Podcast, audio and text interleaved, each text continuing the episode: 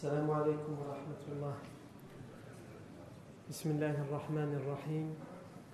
إن الحمد لله نحمده ونستعينه ونستغفره ونعوذ بالله من شرور أنفسنا ومن سيئات أعمالنا. من يهده الله فلا مضل له ومن يضلل فلا هادي له. وأشهد أن لا إله إلا الله وحده لا شريك له. وأشهد أن محمدا عبده ورسوله صلى الله عليه وآله وسلم. يا أيها الذين آمنوا اتقوا الله حق تقاته ولا تموتن إلا وأنتم مسلمون. يا أيها الناس اتقوا ربكم الذي خلقكم من نفس واحدة وخلق منها زوجها وبث منهما رجالا كثيرا ونساء واتقوا الله الذي تساءلون به والأرحام. إن الله كان عليكم رقيبا. يا أيها الذين آمنوا اتقوا الله وقولوا قولا سديدا. يصلح لكم أعمالكم ويغفر لكم ذنوبكم. ومن يطع الله ورسوله فقد فاز فوزا عظيما. أما بعد فإن أصدق الحديث كتاب الله تعالى وخير الهدي هدي سيدنا محمد صلى الله عليه وسلم وشر الأمور محدثاتها وكل محدثة بدعة وكل بدعة ضلالة وكل ضلالة في النار أجارني الله وإياكم من النار ثم أما بعد Nous sommes toujours à la dixième année après la révélation, la dixième année après la révélation du prophète Mohammed sallallahu alayhi wa sallam. Donc cette dixième année, comme on l'a déjà dit à plusieurs reprises, est riche en événements et nous sommes sur les, derniers, mois lunaires de la dixième année de la révélation. Comme on l'a expliqué depuis quelques semaines, le prophète Mohammed alayhi wa était parti à la ville de Taif pour y faire la da'wah. Après dix années de da'wah dans la ville de la Mecque et après les décès successifs de son oncle Abu Talib et de son épouse Khadija radiallahu anha. Et on a expliqué comment il a été accueilli à Taif. Il est d'abord parti voir les chefs, les trois frères qui euh, avaient autorité auprès de la tribu Thaqif de Taif et ils l'ont rejeté en se moquant de lui. Il est resté une dizaine de jours dans la ville de Taif à appeler les habitants vers Allah Azzawajal.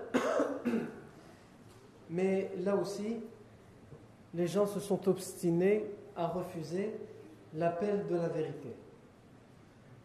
Et au final, on l'a expulsé de la ville, on a exigé de lui qu'il sorte, et on l'a pourchassé à coups de pierre pendant à peu près, comme on a expliqué la fois dernière, à peu près 7 km. Il a été pourchassé. Non.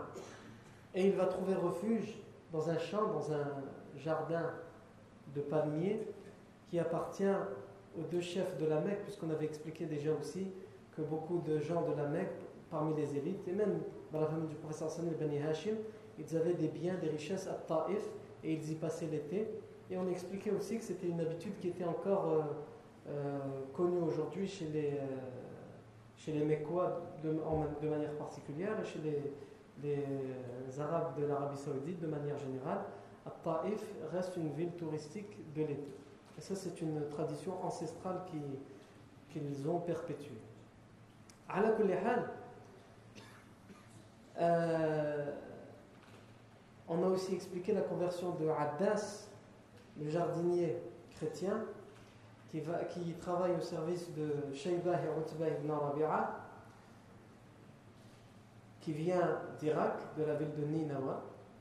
On a aussi expliqué les parallèles qu'il y avait à faire entre l'invocation que le professeur Sam va faire dans ce chant et aussi tout le récit et tout l'événement de Taif, les parallèles qu'il y a à faire entre ce récit-là et celui du prophète Yunus alayhi salam.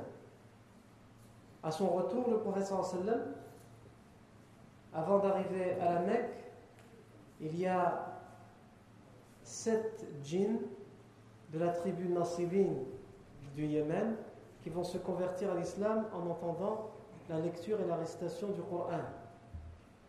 Et enfin, lorsque le professeur veut rentrer à la Mecque, il ne peut le faire ouvertement sans prendre de risque.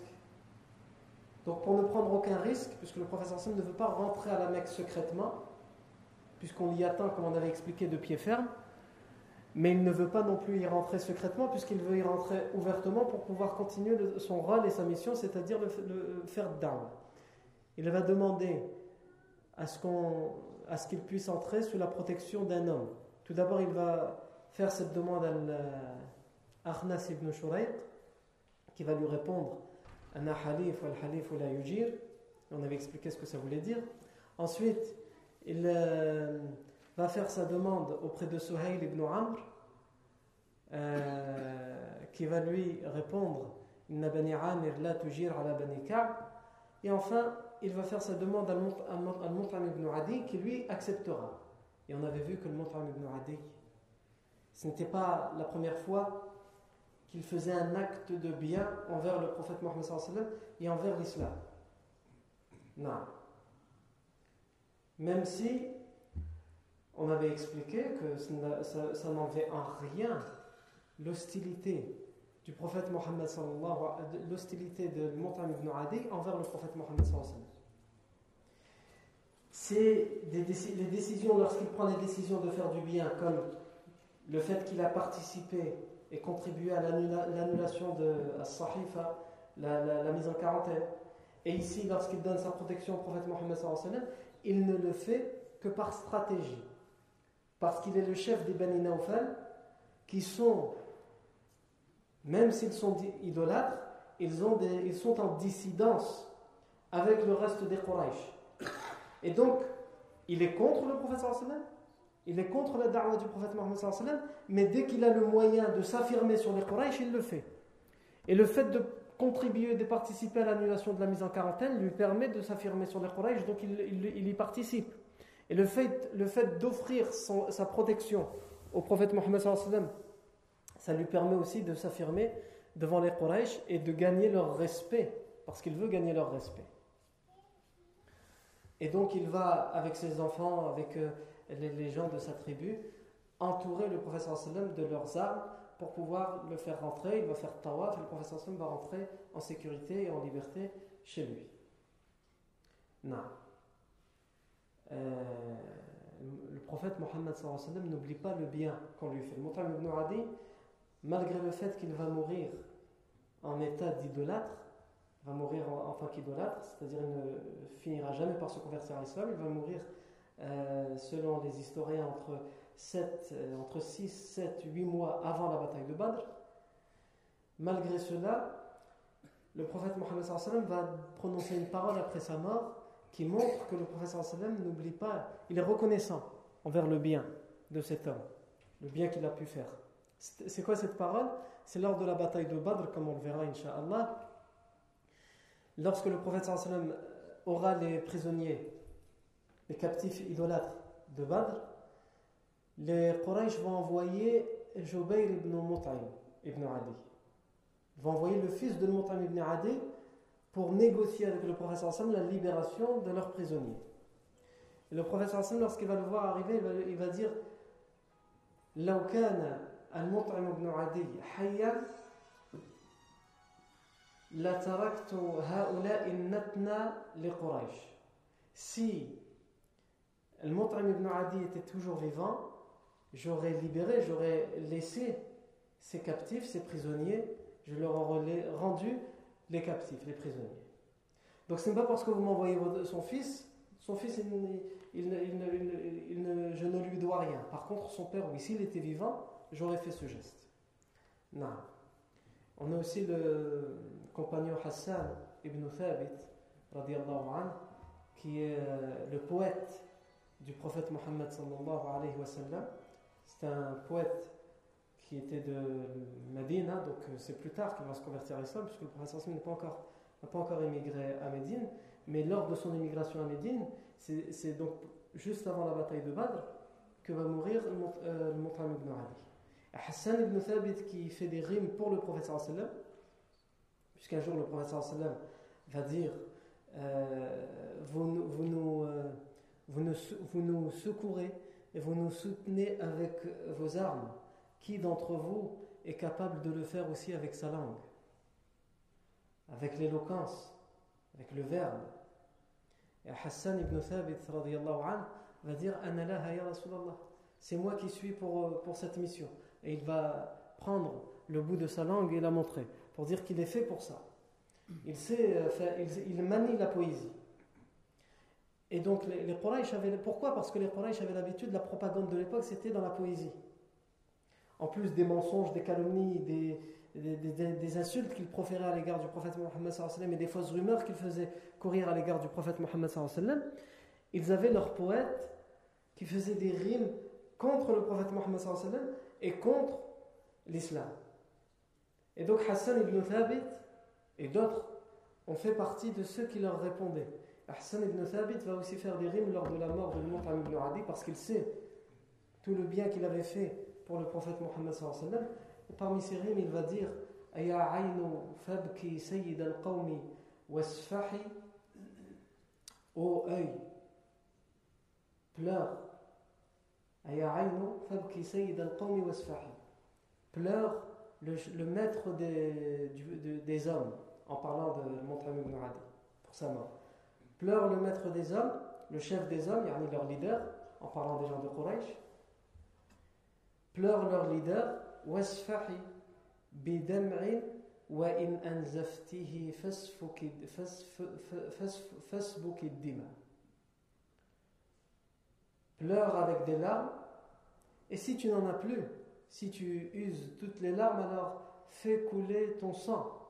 Pleure le sang, s'il le faut, pour pleurer cet homme. Non il a fait euh, un long poème euh, sur euh, le montagne de Nouradi où il rappelle aussi, par exemple dans d'autres rimes, il rappelle cet acte qu'il avait fait pour le prophète Mohammed lorsqu'il lui a offert la protection en disant Ajarta Rasulallahi Ajarta Rasulallahi minhum fa asbahu abidaka ma labba muhillun wa ahrama tu as offert ta protection au prophète Mohammed sallallahu alayhi wa mais ils sont devenus les Quraysh, ils sont devenus les Quraysh tes, serv tes serviteurs. Puisqu'en offrant sa protection, il s'est affirmé sur les Quraysh. C'est-à-dire qu'il a dit J'offre ma protection, et ils étaient obligés, comme on l'a déjà expliqué la dernière fois, de respecter cette protection. Et donc ils ne pouvaient pas faire du tort au prophète Mohammed lorsqu'il est rentré à la Mecque. Donc d'une certaine manière, ils sont devenus les esclaves, les servants de l'Mutam ibn Adi, en offrant cette protection.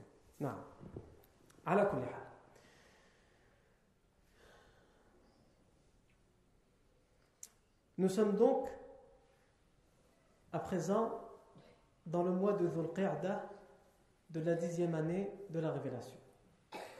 Le mois de Dhul de la dixième année de la révélation. Et dans le mois de Dhul de la dixième année de, cette année-là, comme dans toutes les autres années, les Arabes se préparent au pèlerinage. Puisqu'ils avaient déjà l'habitude de faire le pèlerinage, mais ils l'avaient euh, altéré, ils l'avaient souillé avec leurs innovations et leurs shirk, mais le pèlerinage se faisait depuis l'époque d'Ibrahim alayhi salam. La différence, c'est qu'ils faisaient des actes, ils ont rajouté des actes qu'on ne devait pas rajouter, comme le Hums, on avait parlé ça, si vous vous rappelez, le Hums, le fait qu'ils euh, prétendaient que les gens de la Mecque, les Quraysh prétendaient que les gens de la Mecque étaient les meilleurs, parce qu'ils offraient l'hospitalité, ils organisaient le pèlerinage, et les gens qui venaient de l'extérieur pour le pèlerinage devaient mettre des habits de, gens de la Mecque pour faire le pèlerinage. C'était une règle parmi leur pèlerinage. Et c'est pour cela, quelquefois on lit dans des textes où on, entend dire que certains faisaient le tawaf nu. Et en fait, c'était pendant le pèlerinage que certains faisaient le tawaf nu. Pourquoi? Parce que pour eux, il était mieux de faire le tawaf nu en tout cas pour les gens qui venaient de l'extérieur de la Mecque, que de le faire avec leurs habits. Soit ils devaient le faire avec des habits qui appartenaient à des gens de la Mecque, soit ils devaient le nu. Et donc, soit il connaissait un ami ou il connaissait quelqu'un qui pouvait leur offrir des habits, certains de ces habits pour lui dire tiens, fais tawaf avec ça, soit il devait le nu. Et pour eux, c'était mieux. Ça fait partie de ces règles de, de Homs. Il y en avait d'autres. Il n'y avait pas que dans les vêtements, il y avait aussi dans la nourriture. Moi, on ne va pas revenir sur ces détails-là. Et donc, il y avait des actes comme ça innovants, et en plus, évidemment, il y avait le, shirk, il y avait les fausses divinités dans, leur pèlerinage. Et le prophète Mohammed profitait, il profitait de cette période pour rappeler les tribus arabes qui venaient à la Mecque. C'était une occasion pour lui de rencontrer les gens de l'extérieur de la Mecque. Non. Et donc il en profitait pour les appeler à l'islam. Et ça, il a commencé à la faire dès la quatrième année de la révélation, puisque comme on avait déjà dit, les trois premières années étaient une darwa secrète, donc il ne s'affichait pas en public. Le fait de le faire comme ça dans le pèlerinage, c'était une manière de, le faire publiquement. Il ne, l'a pas fait les trois premières années. Mais dès la quatrième année de la révélation jusqu'à la dernière année où il se trouve à la Mecque avant l'émigration vers Médine, il va à chaque période du pèlerinage aller à la rencontre euh, des pèlerins, des tribus, de leur délégation pour les appeler à l'islam. Il se rend tout d'abord à Dhul Majaz, puisque les Arabes venaient à un marché avant la période du pèlerinage, ils avaient un grand marché annuel qui était à, un endroit qu'on appelait Dhul Majaz. Et c'était un marché, un des marchés les plus connus, donc au niveau commercial, mais aussi pour les poètes. Ils venaient pour faire leurs poèmes et pour, euh, hein, pour voir qui allait faire la meilleure rime, comme Souq Akkad. On en avait déjà parlé aussi, Souq Akkad. Et donc ils venaient d'abord à Majaz, qui est à peu près à 21 km entre 21 et 22 km de Mecca. Et dès que le marché se terminait, ils campaient là, les Arabes, et dès que la période du, pèlerinage approchait, ils rentraient dans la ville de la Mecque pour y passer quelques jours, et ensuite ils se rendaient à Mina, euh, Arafat, etc., pour faire les rites du pèlerinage. Mais ils commençaient, ils ne les attendaient pas à la Mecque. Il allait à leur rencontre là où ils campaient dans ce marché, le marché de Dhul Majaz. Non. Et lorsque le professeur sallam allait à leur rencontre, il avait deux méthodes dans sa dame. La première méthode, c'est d'appeler les tribus, d'appeler tribu par tribu à l'islam, d'appeler oh vous les, la tribu interne, je vous appelle vous à l'islam, etc. Tribu par tribu. La deuxième méthode, c'est qu'il allait et qu'il visait certaines personnes en particulier parmi toutes les tribus qui étaient connues et qui pouvait être d'un grand soutien et d'une grande utilité s'il se convertissait à l'islam.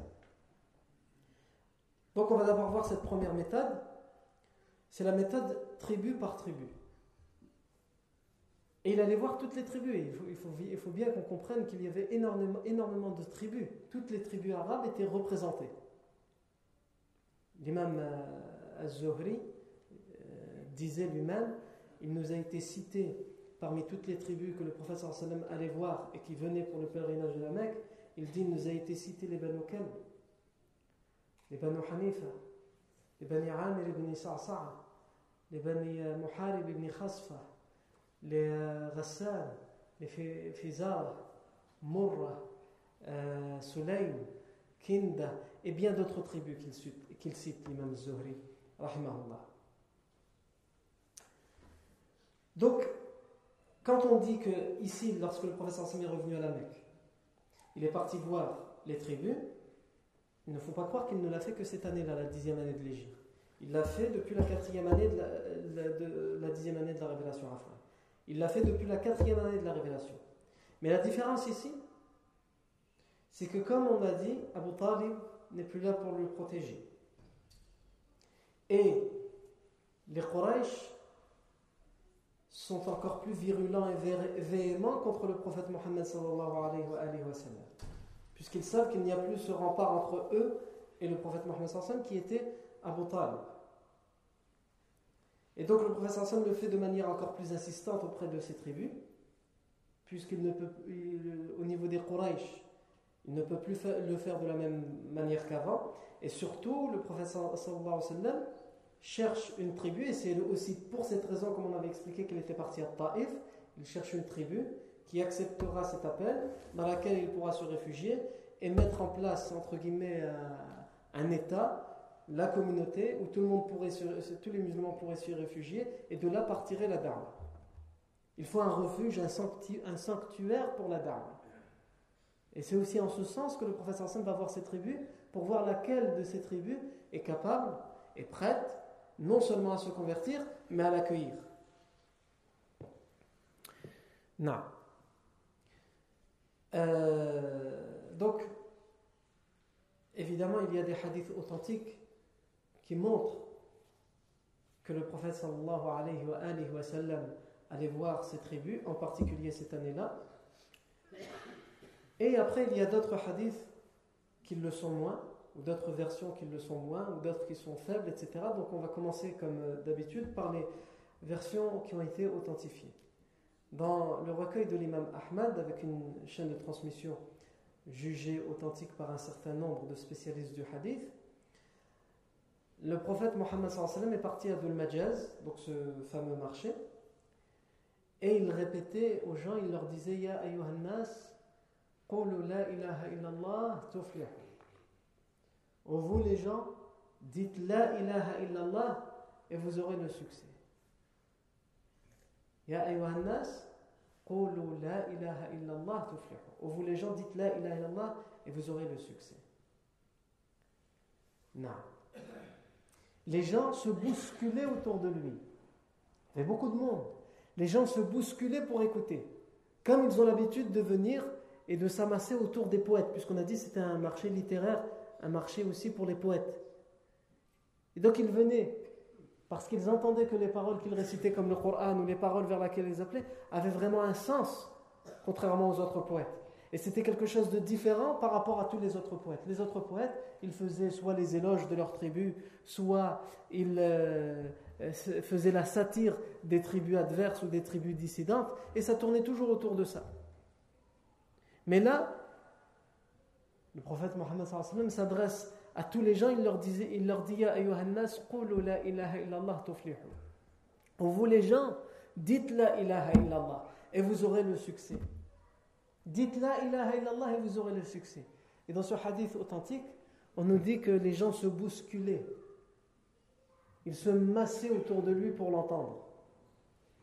Mais personne ne prenait la parole. Personne ne disait, la, parce que le prophète leur dit Dites la ilaha illallah. Mais personne ne le disait. Mais ils l'écoutaient. Ils étaient attirés, séduits. Un minimum, ils, au minimum, ils étaient curieux. Par ces, ces paroles attisaient leur curiosité. Et donc ils écoutaient sans forcément répondre, sans forcément prendre la parole. Et le sallam ne se taisait pas, même si les gens ne prenaient pas la parole. Il continuait à les appeler. Il continuait à leur dire la Dites la ilaha illallah et vous aurez le succès.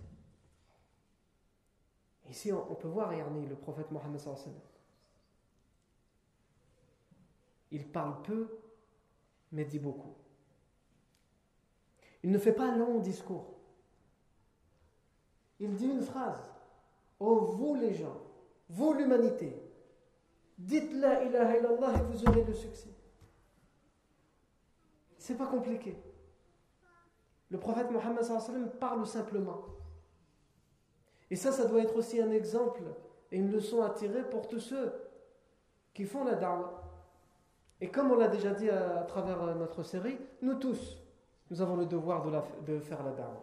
Chacun à son niveau, chacun à son niveau de connaissance, et chacun dans le domaine où il vit, où il travaille, etc., ne serait-ce que par le comportement, comme on l'avait déjà expliqué, chacun a le devoir de faire la da'wah, d'appeler les gens à travers son comportement, à travers sa science, à travers euh, ses connaissances, à travers son travail, à travers ses études, il a ce devoir d'appeler les gens. C'est le rôle, c'est un des rôles que doit remplir le musulman.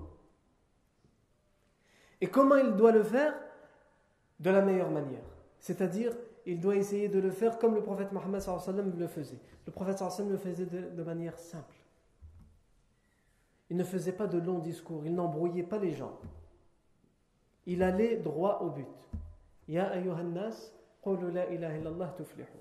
Alors bien sûr, dans certains domaines ou pour un certain public ou un certain auditoire, il faut un petit peu sophistiquer la parole, peut-être être plus technique, etc. Mais de manière générale, lorsqu'on a un public qui n'est pas forcément avisé ou qu'on a un public de tout horizon et de tout bas, on doit parler simplement. Et lorsqu'on parle au cas par cas, il faut s'adapter à la personne qu'on a en face de nous et lui dire ce qu'il a besoin d'entendre. Lui, choisir des, sujets qui vont correspondre à sa façon de voir les choses. Ya ayyuhannas, la ilaha illallah Ô vous les gens, dites la ilaha illallah et vous aurez le succès. Et il était suivi, le professeur sallam, lorsqu'il disait ça, il était suivi par qui? Par son oncle, Abu Lahab, qui disait, qui criait aux gens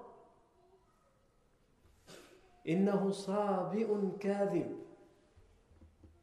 La tasma'ou يريد يريد منكم لتتركوا آلهتكم وتتركوا اللات والعزى Son propre oncle, le frère de son père, le suit et il crie Ne l'écoutez pas c'est un rebelle, un apostat, un renégat. Voilà comment il traite son neveu. Et c'est un menteur. il ose dire de son neveu, c'est un menteur, et il le dit aux gens.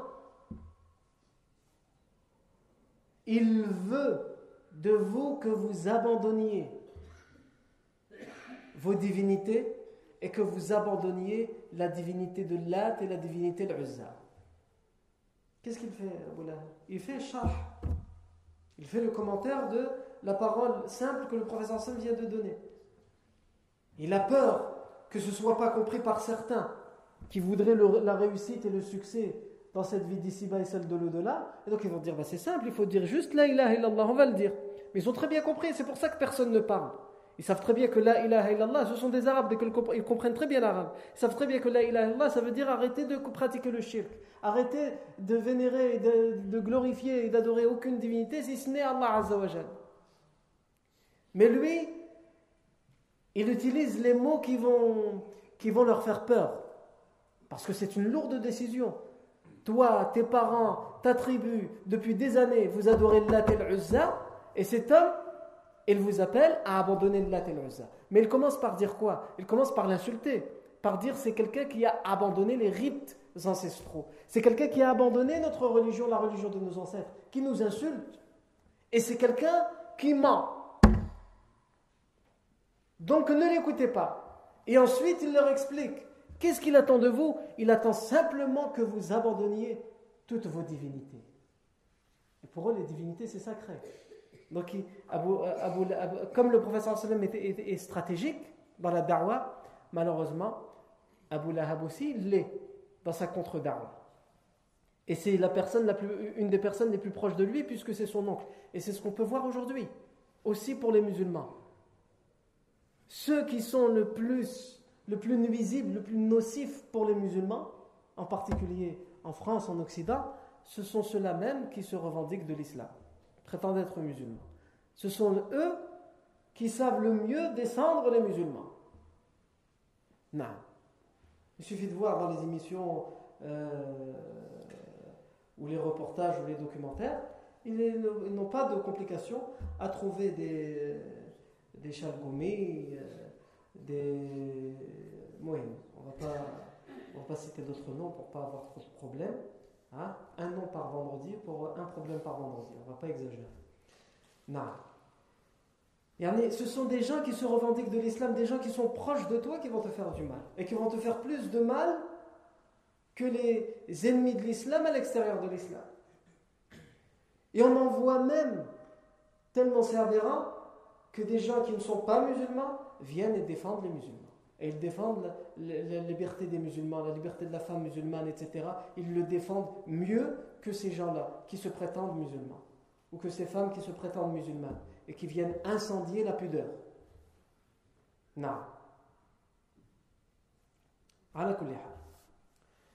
Euh, donc Abu Lahab, il le suit, il le harcèle faut vous imaginer qu'à chaque déplacement du prophète Mohammed d'une tribu à l'autre, il a derrière lui quelqu'un qui l'insulte, qui le calomnie.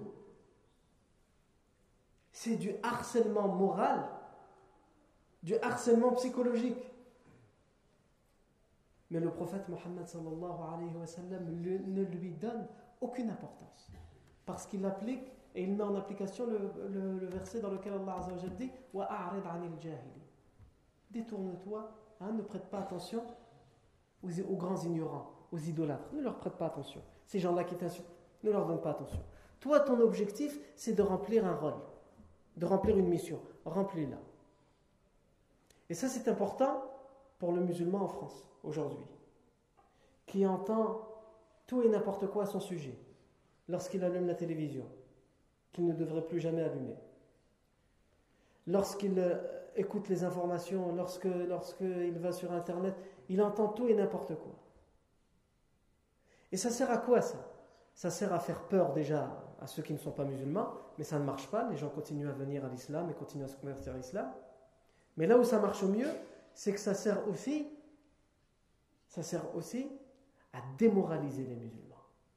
Parce que quelqu'un qui perd le moral n'est plus capable d'être apte à, quoi que ce soit comme tâche, et encore plus la tâche de da'wah.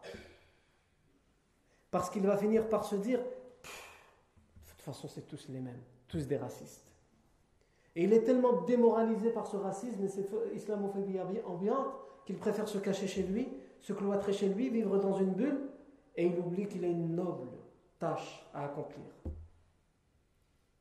appeler les gens à l'islam, ne serait-ce que, par son comportement. C'est pas compliqué. Mais tellement il n'en peut plus et il est démoralisé, il sort sans plus sourire. Et comme il pense que tout le monde est pareil, il se méfie de tout le monde et donc il ne sourit plus et il regarde de travers ses propres voisins et lorsqu'il va faire les courses, etc., etc. Et donc ce travail, dans ce sens, il marche et il ne doit pas marcher. Il ne doit pas fonctionner. Le prophète Mohammed ne prêtait aucune attention Abu Lahab. Faisait comme s'il n'existait pas, comme s'il n'était pas là. Et pourtant il était là et il criait et il se faisait entendre. Et le prophète continuait à délivrer ses sourires et à, délivrer ses, paroles de vérité. Comme s'il n'existait pas. Et c'est ainsi que nous devons faire en tant que musulmans. Na. Ya ayyuhan nas, la ilaha illallah, vous les gens, dites la ilaha illallah et vous aurez le succès. Et Abu Lahab disait ce qu'il disait. Et dans une des versions, le narrateur du hadith raconte que c'est lorsqu'il était petit qu'il était venu faire le pèlerinage avant qu'il se convertisse à l'islam à l'âge adulte. Il était venu petit faire le pèlerinage et il a entendu que le professeur sallam a dit cette parole à Majaz. Et qu'il a dit à son père, cet homme qui était encore un enfant, il a demandé à son père il a dit qui est cet homme qui le suit et qui dit qu'il est un menteur? Et son père lui a dit c'est son oncle.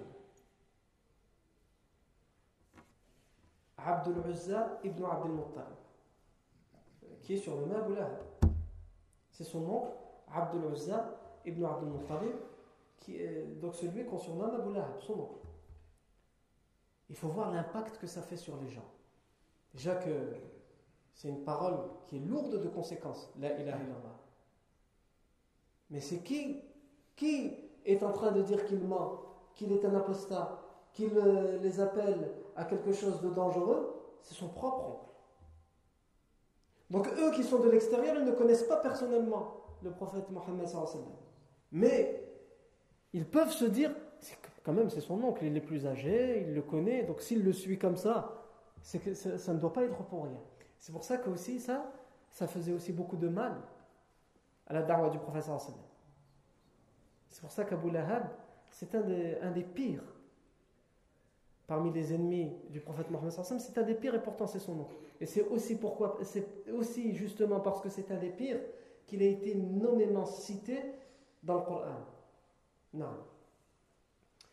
Un deuxième exemple de hadith authentique qui nous prouve euh, que le professeur allait et se demander à ce qu'une tribu lui donne refuge, non.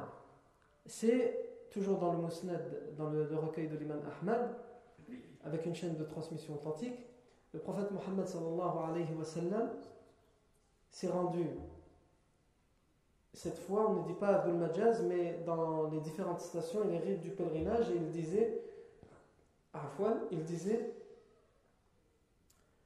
هل من رجل يحملني إلى قومه فإن قريشا قد منعوني أن أبلغ كلام ربي عز وجل Est-ce que parmi vous il y a un homme Donc il s'adressait aux pèlerins en disant Est-ce que parmi vous il y a un homme qui veut bien me prendre auprès de son peuple, de sa tribu Parce que les Quraysh m'empêchent et m'interdisent de transmettre les paroles de mon Seigneur, qu'il soit exalté.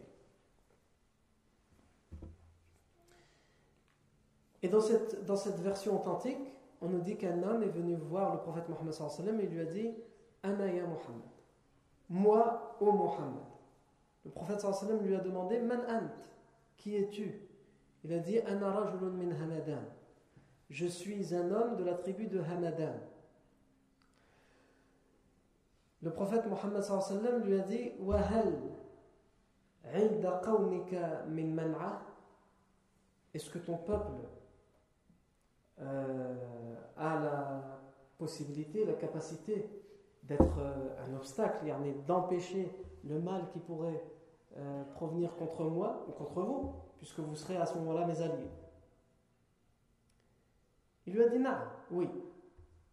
Toujours dans cette même version, on nous dit que cet homme est parti, et finalement il est revenu, et il a, dit au prophète Mohammed sallallahu alayhi wa sallam, après avoir réfléchi, il s'est dit Mais moi je, me suis engagé, mais qu'est-ce que j'en sais? Peut-être que mon, ma tribu ne voudra pas. Donc il a dit qawmi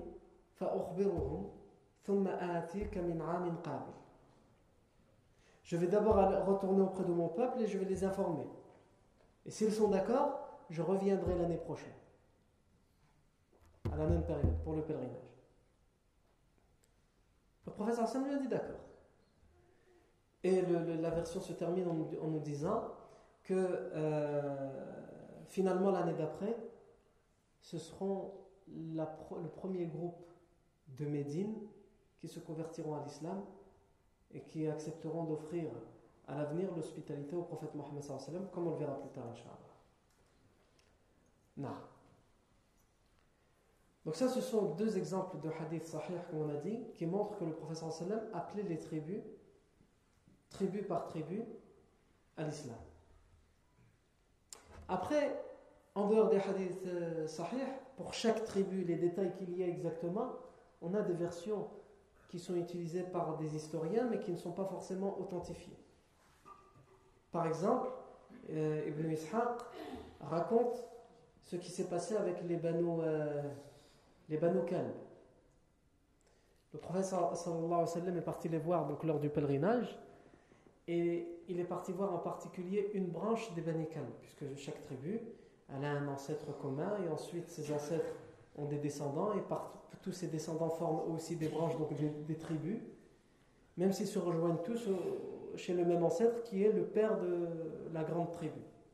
Mais parmi une de ces branches, il y a une branche qu'on surnomme dans cette tribu des Bani les Bani Abdillah, parce que leur ancêtre c'était Abdullah, il s'appelait Abdullah professeur Hassan est parti les voir. Et il leur a dit Ya Bani Abdillah. Il, leur disait, il essayait de les convaincre en, utilisant aussi euh, cet aspect de leur, de, leur, de leur ancêtre. Il leur disait Ya Bani Abdillah, Inna Allah qad ahsana isma abikum. Oh les Bani Abdillah, Allah a bien choisi le nom de votre ancêtre. Vous, vous êtes les enfants de Abdullah, les enfants du serviteur d'Allah les enfants de l'adorateur d'Allah. Donc Allah a bien choisi votre nom. Il le dit pour deux raisons. La première, c'est pour éviter euh, les sobriquets que certains utilisaient à leur, à leur époque, puisqu'ils étaient, ils faisaient partie de la tribu des Bani Kalb. Donc lui, il les appelle les Bani Abdullah, puisqu'ils ont un ancêtre qui s'appelle Abdullah. Ou vous, les enfants de Abdullah. Allah a déjà bien choisi votre nom. Vous êtes, votre ancêtre était l'adorateur d'Allah soyez-le vous aussi, même si votre ancêtre ne l'était que dans le nom. Euh, les Banu Hanifa, Ibn Ishaq, toujours l'historien Ibn Ishaq, nous dit que les Banu Hanifa ont été ceux parmi toutes les, tribus qui ont le plus durement répondu au prophète en se moquant de lui, en l'insultant et en le repoussant violemment. Les Banu Hanifa. Où il cite aussi l'exemple des Banu, euh, les Banu, les Banu Amir ibn qui étaient sur le point d'accepter.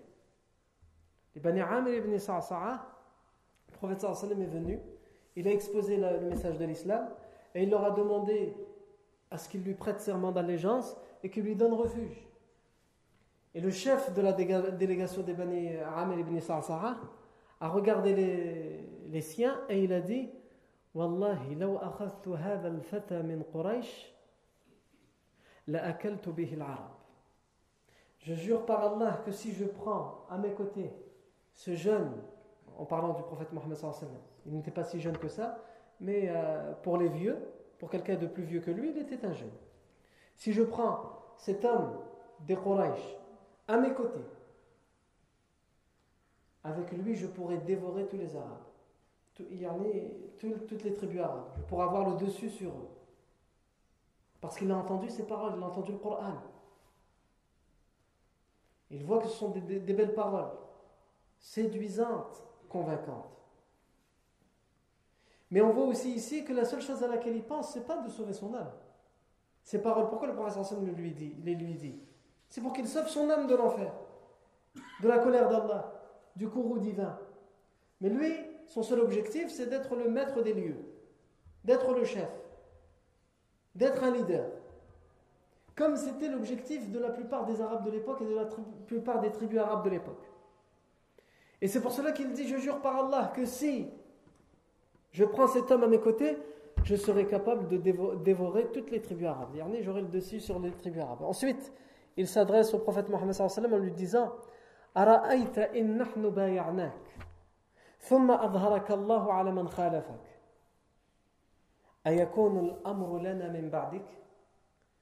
Admettons, donc il lui dit, admettons que nous te prêtons serment d'allégeance. Donc on se soumet à toi, tu viens dans notre tribu, on te prête serment d'allégeance et on te protège. Et que par la suite, comme tu le promets toi-même, Allah fera apparaître au grand jour cette chose, cette affaire, cette religion. Est-ce que après toi, après ta mort, ce, sera nous, est-ce qu'on est qu'on sera les chefs après toi? Est-ce qu'on sera tes successeurs? D'une certaine manière, est en train de lui dire la condition pour qu'on te prête serment d'allégeance, c'est que tu t'engages à ce qu'après ta mort, on prenne la suite des, choses. On ne va pas les prendre de ton vivant, mais au moins laisse-nous après ta mort. Le prophète Mohammed, même s'il est à ce moment-là dans une, situation critique et difficile, il ne va pas commencer à passer par quatre chemins. Il dit les choses comme elles doivent être dites. Et il lui dit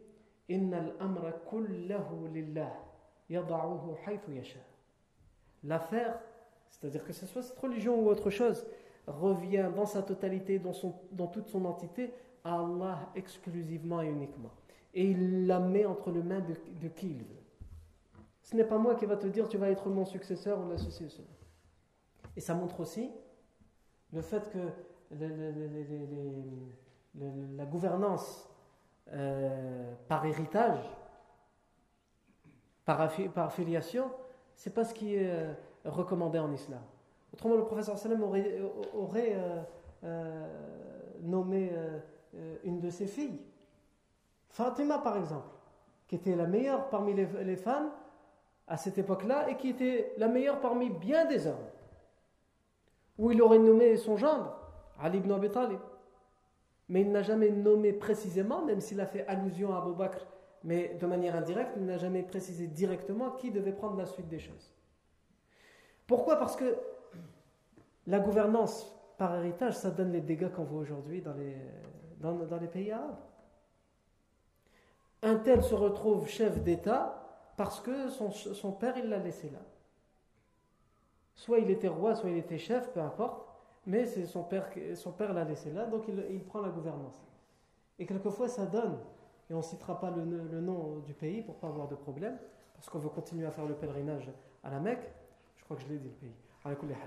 Euh, ça donne des gens qui ne savent même pas lire, euh, qui ne savent pas faire de discours. Et leurs conseillers qui leur écrivent le discours, ils n'ont plus qu'à le lire et même le lire, ils ne savent pas le lire convenablement. Et ils font des fautes grotesques en arabe. Ça donne ça. Pourquoi? Parce que le seul droit qu'il avait, la seule compétence qu'il avait pour, pour monter sur le trône, ou pour être chef d'État, c'est le fait qu'il était le fils d'un tel. Ni plus ni moins. Et ça donne des gens qui s'attachent à, cette chaise.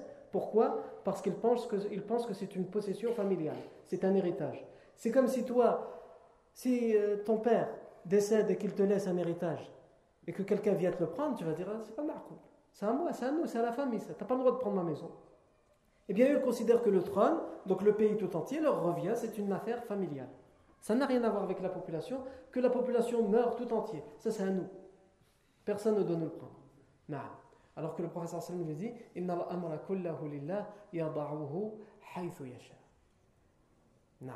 Et lorsqu'ils vont, il va lui dire أفنهدف نحورنا للعرب دونك فإذا أظهرك الله كان الأمر est-ce que nous allons donner notre torse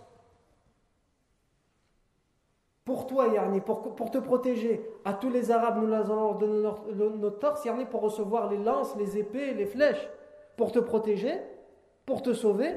Et lorsque Allah va faire apparaître cette affaire, ce sera quelqu'un d'autre qui aura le commandement que nous. Nous n'avons que faire de ta religion. Et lorsque les Banu Amr ibn Sa'sa vont revenir auprès de leur tribu, ils vont expliquer ça à un vieillard, à un doyen de leur tribu. Le doyen va s'exclamer Ladunabaha min matlab. Ladunabaha, c'est une formule en arabe qui veut dire yani, euh, une chose grandiose vous a échappé. C'est une expression pour dire ça, pour dire quelque chose de grandiose vous a échappé. Ladunabaha min matlab. Wallahi innaha al-haq. Aina ra'yukum kana ankum. Je jure que c'était la vérité ce qu'il vous a dit cet homme. Pourquoi? Parce que cet homme, s'il voulait, s'il était juste séduit par le commandement, il vous aurait dit d'accord, je m'engage. De toute façon, de mon vivant, j'aurai la gouvernance. Mais la preuve qu'il vous disait la vérité, c'est qu'il ne cherche pas à être un leader ou quoi, il cherche juste à, nous guider. Il cherche juste pour nous le bien. Non. Je vois qu'on a largement dépassé l'heure de l'Aïcha, donc pour euh, pouvoir prier l'Aïcha, on va s'arrêter là. La fois prochaine, Inch'Allah, donc on a dit il y a deux méthodes ici que le professeur Sam utilise, tribu par tribu, mais il vise aussi certaines personnes en particulier. Ces certaines personnes en particulier, il y en a beaucoup. Qui sont-elles? Ça, on les verra, Inch'Allah, la fois prochaine. Tabaraka wa ta'ala. Pour votre attention. Subhanakallahu wa an la ilaha illa ant.